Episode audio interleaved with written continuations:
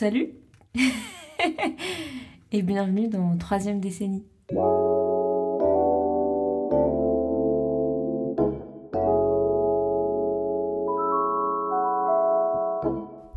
une fois, ça fait six fois que j'enregistre cet épisode et j'arrive pas à le faire.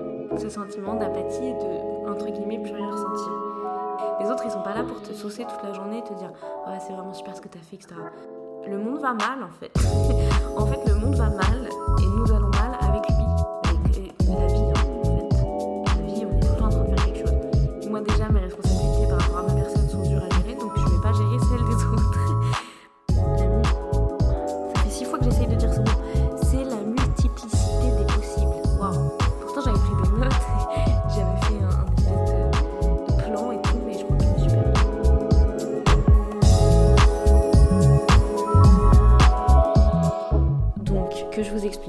En fait, ce- cet épisode, il n'était pas prévu. Parce que à la base, ce projet, il tourne autour de conversations avec d'autres personnes et pas de moi-même qui fais un monologue pendant 15 minutes. Mais parfois, c'est important. Je sais pas trop par où commencer. En gros, ce projet, il est sorti parce que j'avais un besoin euh, vi- vital et viscéral de le sortir.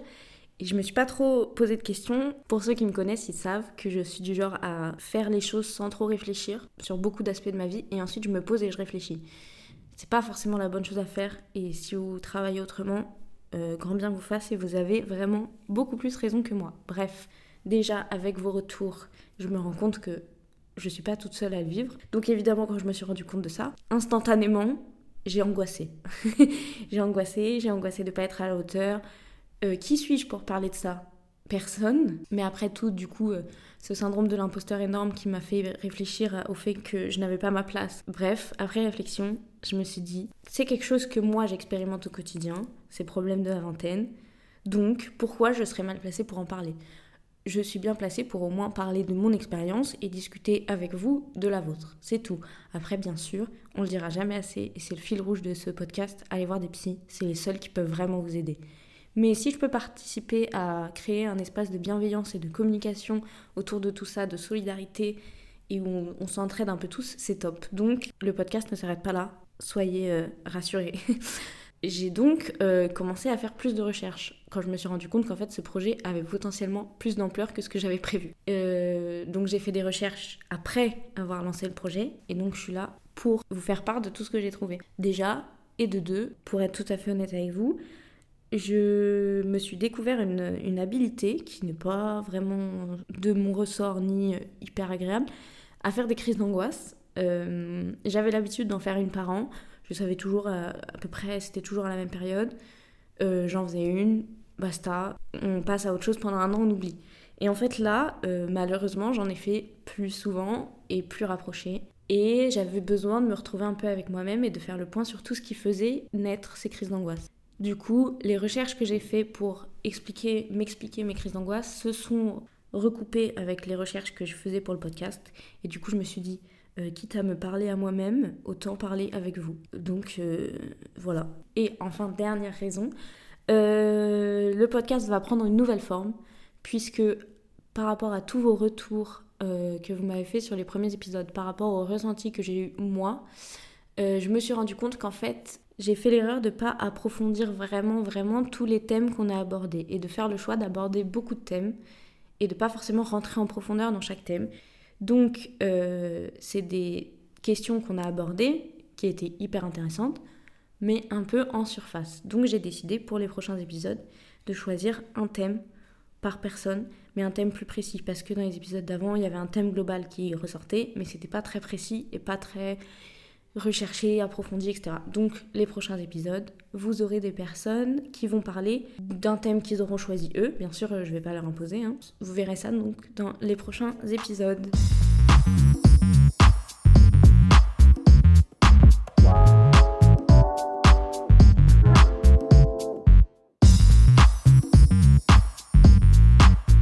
Donc c'est parti, on va euh, parler de toutes les recherches et de tout ce que j'ai trouvé sur le sujet qui pourrait vous éclairer un peu plus et qui en tout cas m'ont éclairé moi. J'ai découvert en, faisant mes recherches qu'en fait euh, bah, la crise de la vingtaine ne sortait pas de mon chapeau ni du vôtre d'ailleurs, que c'est quelque chose qui existe réellement depuis longtemps. Et qu'en tout cas, ça a été théorisé en 2001, donc ça fait quand même 11 ben, ans, bientôt 12, que ça existe. Enfin, qu'en tout cas, c'est théorisé comme étant un syndrome qui s'appelle donc la crise de la vingtaine, tout simplement. donc la, crise de la vingtaine ou crise du quart de vie a été théorisée en 2001 par deux écrivaines américaines qui s'appellent Alexandra Robbins et Abby Wilner. Et elles ont sorti plusieurs points caractéristiques. Alors, le premier, je les ai pas tous mis parce qu'il y en avait énormément, donc j'ai mis ceux qui me paraissaient les plus, plus universels. Donc on a le sentiment de frustration et de déception par rapport aux relations et aux relations dans le monde du travail. Les insécurités par rapport à son futur proche, les ennuis dans les relations sociales, la solitude, la nostalgie de sa vie à l'école, collège, université, euh, lycée, l'impression que tout le monde réussit mieux que soi-même et le questionnement sur son avenir. Euh, ça peut faire un peu peur, mais du coup c'est pour se dire que on partage un peu tout ça, donc euh, on soutient. Continuons. elle parle du fait que, en fait, à l'adolescence et pendant la période universitaire, on vit des émotions qui sont très fortes puisque avant, en fait, quand on était à l'école, tout le monde avait à peu près le même mode de vie, à peu près les mêmes responsabilités et on était tous sur la même longueur d'onde. Et c'était tout était un peu plus intense, on était tout le temps ensemble, etc. Et maintenant tout devient de plus en plus privé, plus subtil, moins quotidien les relations qu'on a avec les autres. Et donc ça, ça participe au sentiment de solitude qu'on peut ressentir quand on commence à avoir 20 ans et rentrer du coup dans le monde du travail, dans la vie active, dans le monde adulte, etc. Maintenant, chacun a sa vie et on est de plus en plus seul. C'est pas qu'on ressent plus rien en fait. Je crois que c'est juste que on ressent des choses moins fortes que ce qu'on ressentait avant et du coup, on peut se dire que par rapport à avant, on ressent plus rien. Mais c'est pas vrai en fait. En fait, je crois qu'on est dans une période où il faut entre guillemets faire le deuil de son adolescence et de son insouciance. En fait, il faut essayer de trouver comment on combine cette insouciance qu'on avait adolescente et les responsabilités du monde réel et du monde des adultes. C'est une période, une espèce de période qui est pleine de dualité, où on doit apprendre à avancer à la fois en essayant de garder cet état d'esprit enfantin, entre guillemets, et joyeux, bien, bien que c'est pas parce qu'on devient adulte qu'on est plus joyeux, hein, mais, mais euh, ce sentiment d'insouciance, en tout cas d'insouciance et de légèreté, tout en profitant de ce que nous offre la jeunesse et la liberté de la vingtaine.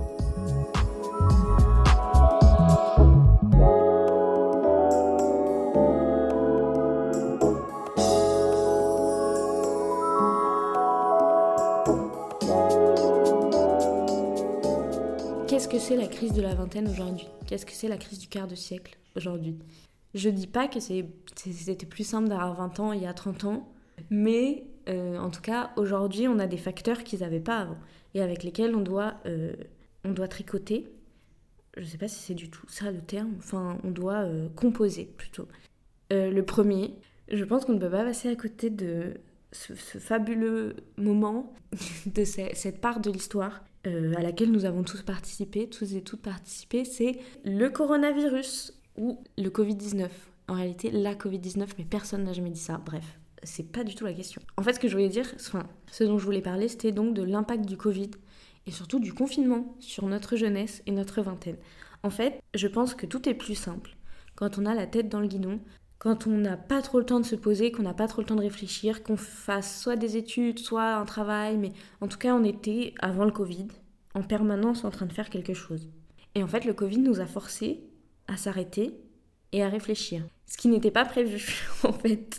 C'était pas prévu de qu'on s'arrête et qu'on fasse rien pendant trois mois. Et je pense que du coup, ça a engendré une réflexion, notamment pour ceux qui, comme moi, étaient en études, sur nos études. Moi, pendant le Covid, je me suis rendu compte c'est pas ce que je veux faire en fait. Je me suis trompée et ça fait juste 5 ans que je suis dedans.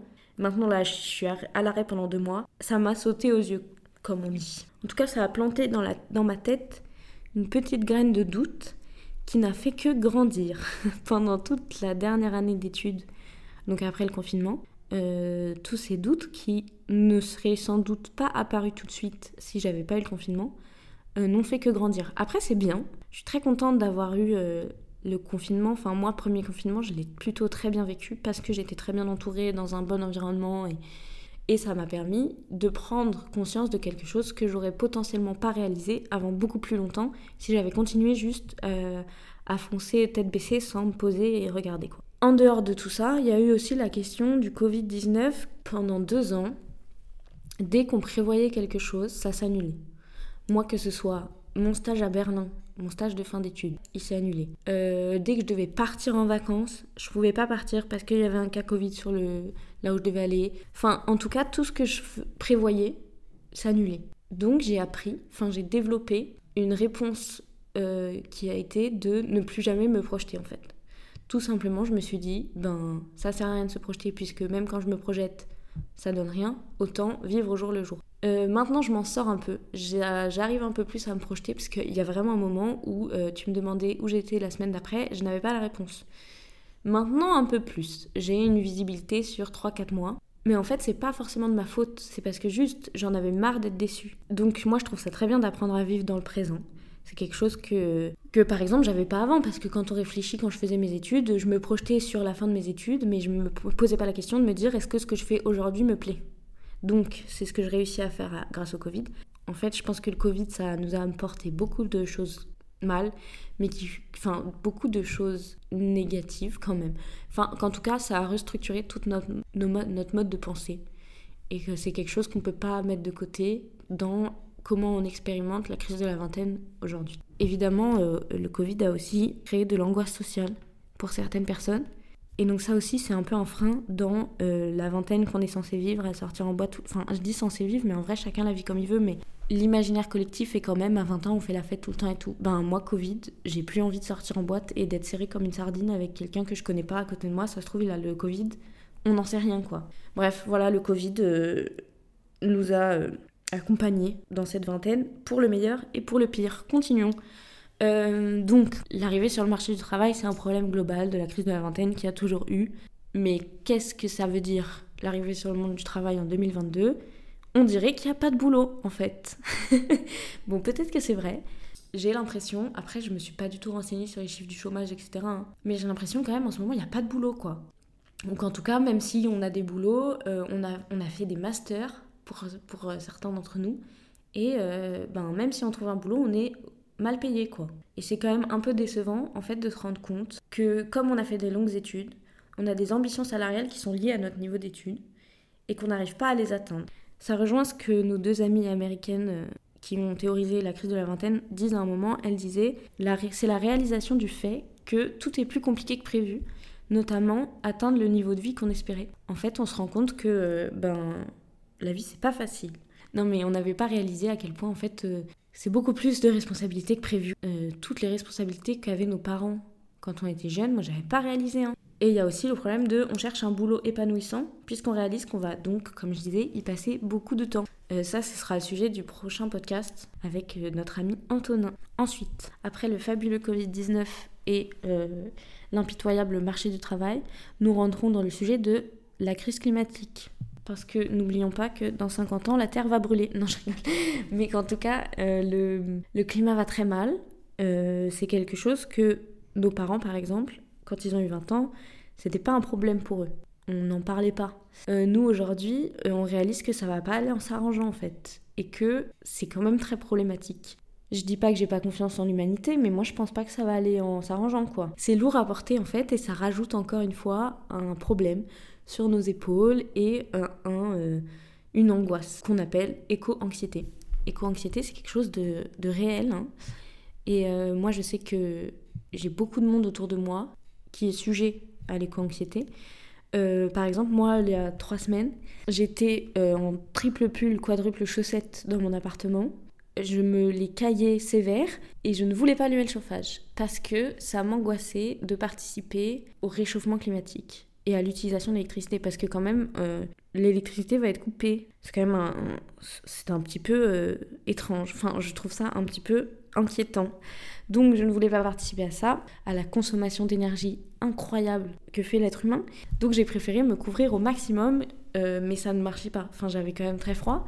J'ai allumé le chauffage. J'étais pas bien pendant deux jours. Pendant deux jours, je me suis sentie coupable d'allumer le chauffage. Alors que je pense que, enfin, il y a les trois quarts des gens qui se posent pas la question. Ils ont froid, ils allument le chauffage. C'est normal. Parce que le chauffage sert à ça. Mais non. Moi, euh, je me disais, c'est pas bien pour la planète. Et j'en rigole, mais c'est triste. C'est quand même triste d'arriver à ce point-là où, tout ce qu'on fait est. Genre, alors, enfin, ce que je trouve grave, c'est que moi, j'angoisse. Si je trie pas bien euh, l'emballage de mes pâtes, ou que j'allume mon chauffage alors qu'il fait pas moins 12 dehors. À côté de ça, notre très cher président fait 4 allers-retours au Qatar pour aller voir du foot. Désolée, mais je suis énervée. ça y est, il faut. Bref, moi j'ai plus trop. Euh, en fait, je pense que ça aussi, ça participe. Moi j'ai perdu foi en l'humanité en fait. J'ai 20 ans, je réalise que le monde est, sévère et rempli de mauvaises personnes. et ça m'angoisse un peu. Non, enfin bref, vous avez compris ce que je voulais dire quoi. Donc la crise climatique, ça nous angoisse et ça du coup met aussi en valeur les inégalités sociales. Et je trouve qu'il y a quand même un gros problème de déconnexion de la réalité de la part des plus riches. Bref, c'est pour ça aussi que par exemple, et je sais que je suis vraiment pas la seule, je n'allume plus les infos. Enfin, ça y est, j'allume les infos, euh, le monde brûle ou euh, est inondé, il y a la, guerre euh, à côté de chez nous. Le monde va mal, c'est dur. Et en fait, j'avais pas réalisé ça quand j'étais ado, donc c'est un peu, un peu beaucoup à prendre, quoi. Bref.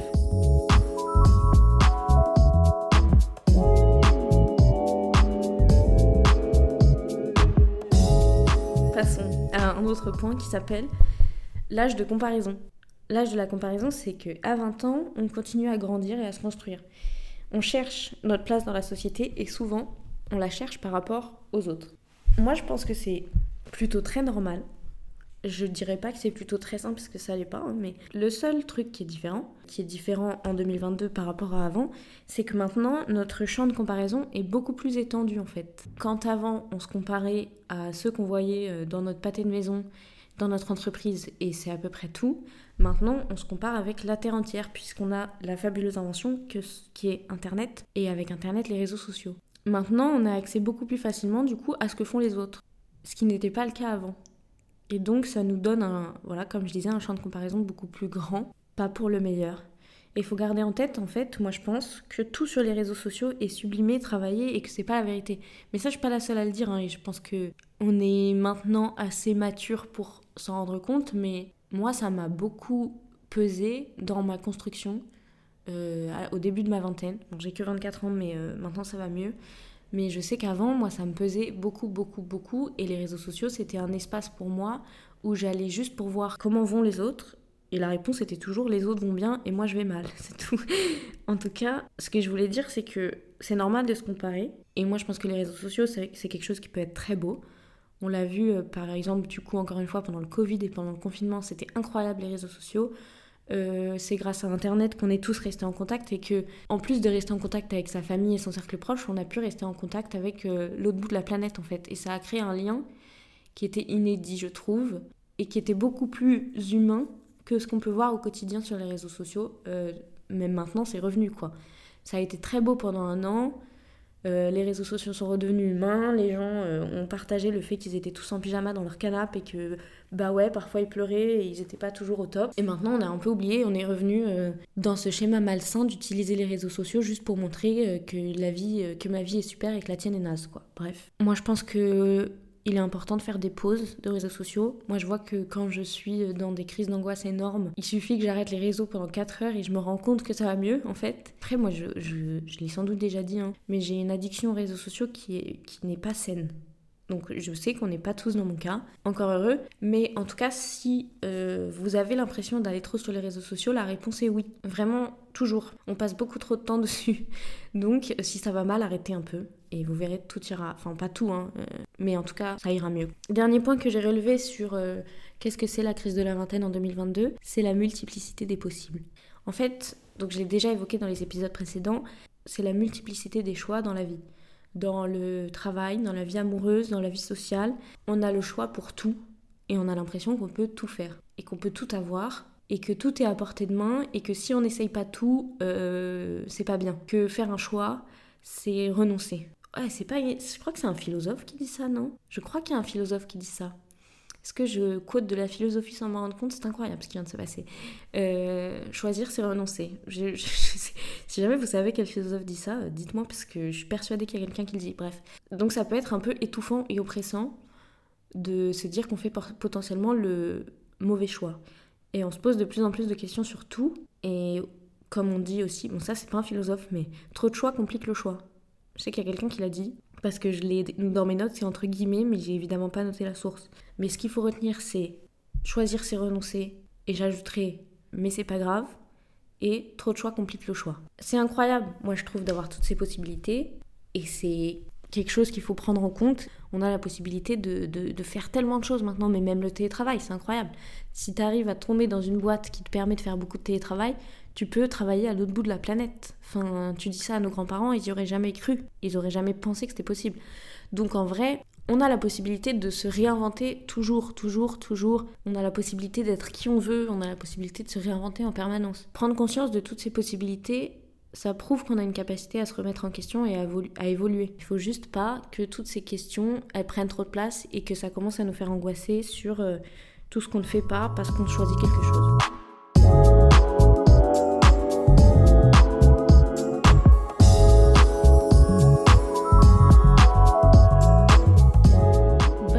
voilà, je crois que j'ai fait le tour sur tout ce que j'ai trouvé pendant mes recherches. Et pour faire une synthèse, je dirais que la crise de la vingtaine, c'est compliqué. Pour beaucoup de monde et pour beaucoup de raisons. Ça a toujours existé, ça existera toujours. C'est un âge charnière qui sera difficile, euh, je pense, pour toutes les générations futures. C'est juste le passage de l'adolescence à l'âge adulte. C'est comme ça, c'est compliqué, mais si ça arrive à tout le monde et que tout le monde s'en sort, nous aussi, on n'est pas plus bête qu'un autre, d'accord? Ce que je veux que ce projet ce soit, c'est un lieu où on discute et on partage nos angoisses pour qu'elles pèsent un peu moins sur nos épaules. Quand j'ai fait du coup euh, mes crises d'angoisse il y a quelques semaines, je m'en suis sortie parce que j'en ai parlé. Parce que j'en ai parlé autour de moi. Parce que je suis assez bien entourée pour que les gens m'aient soutenue dans cette étape. Et ce que je voudrais vous dire, c'est faites-le. Vraiment, parlez-en autour de vous. Et si vous avez personne dans votre, entourage et que vous voulez parler de ça, on peut discuter. si vous avez des gens dans votre entourage, parlez-en avec qui vous êtes à l'aise, faites-le.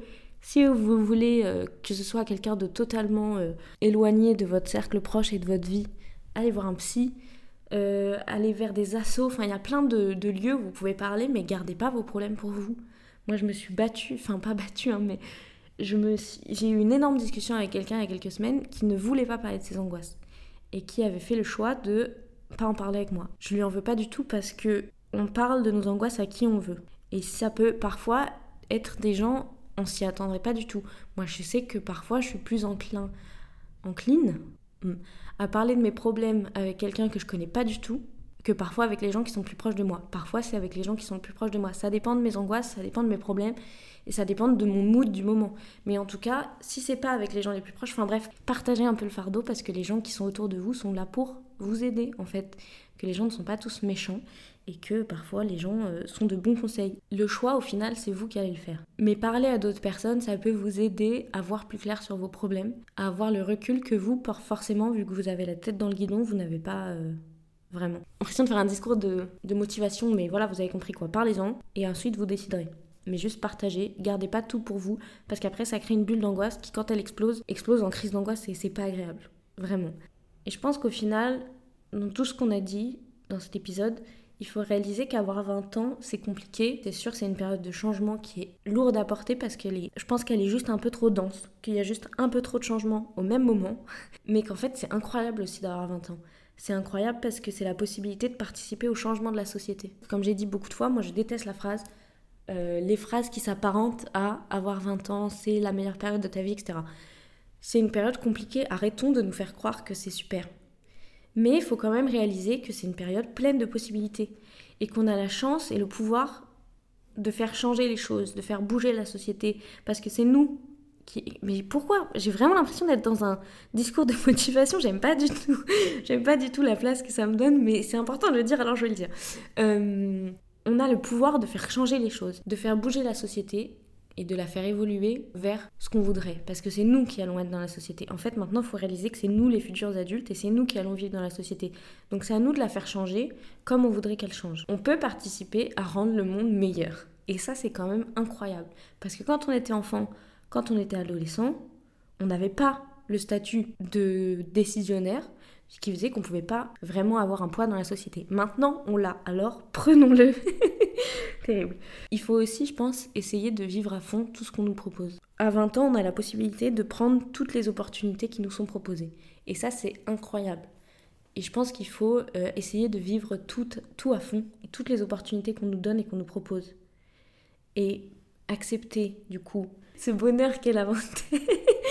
accepter aussi du coup ce bonheur qu'est la vingtaine, mais accepter aussi ses angoisses. En fait, il faut accepter que parfois ça va un peu moins bien pour qu'après ça aille mieux. Il faut accepter que ça aille un peu moins bien pour qu'on ait la possibilité de se poser des questions, de faire évoluer notre vie vers euh, ce qu'on voudrait qu'elle soit, en fait. Et moi, je pense que c'est important d'avoir ces questions et ça prouve qu'on vit notre vie à fond. J'ai oublié, j'avais, préparé une super métaphore. Bon, je vais vous la faire quand même, même si c'est un peu tard. En fait, je. Mais en plus, elle va être ridicule cette métaphore euh, sortie de son contexte. En fait, vous voyez, je l'ai pas mise parce que je l'avais pas mis dans mes notes. Bref, je vais vous la dire quand même parce que je la trouvais bien. En fait, vous voyez, la vie, vu qu'on est dans le. Comment l'amener? On est dans la crise de quart de siècle, enfin de quart de vie. En fait, je crois que depuis le début, je dis quart de siècle, mais je crois que c'est quart de vie. Bref, ce qui veut dire, si on prend l'analogie des saisons, vous allez voir où je vais en venir. L'analogie des saisons, c'est euh, quatre saisons. Et donc, nous, on, rentre dans l'été. C'est incroyable l'été, c'est la fête, c'est le soleil, c'est la chaleur, c'est les vacances. En fait, donc, profitez J'ai essayé cette métaphore et j'arrive tellement pas.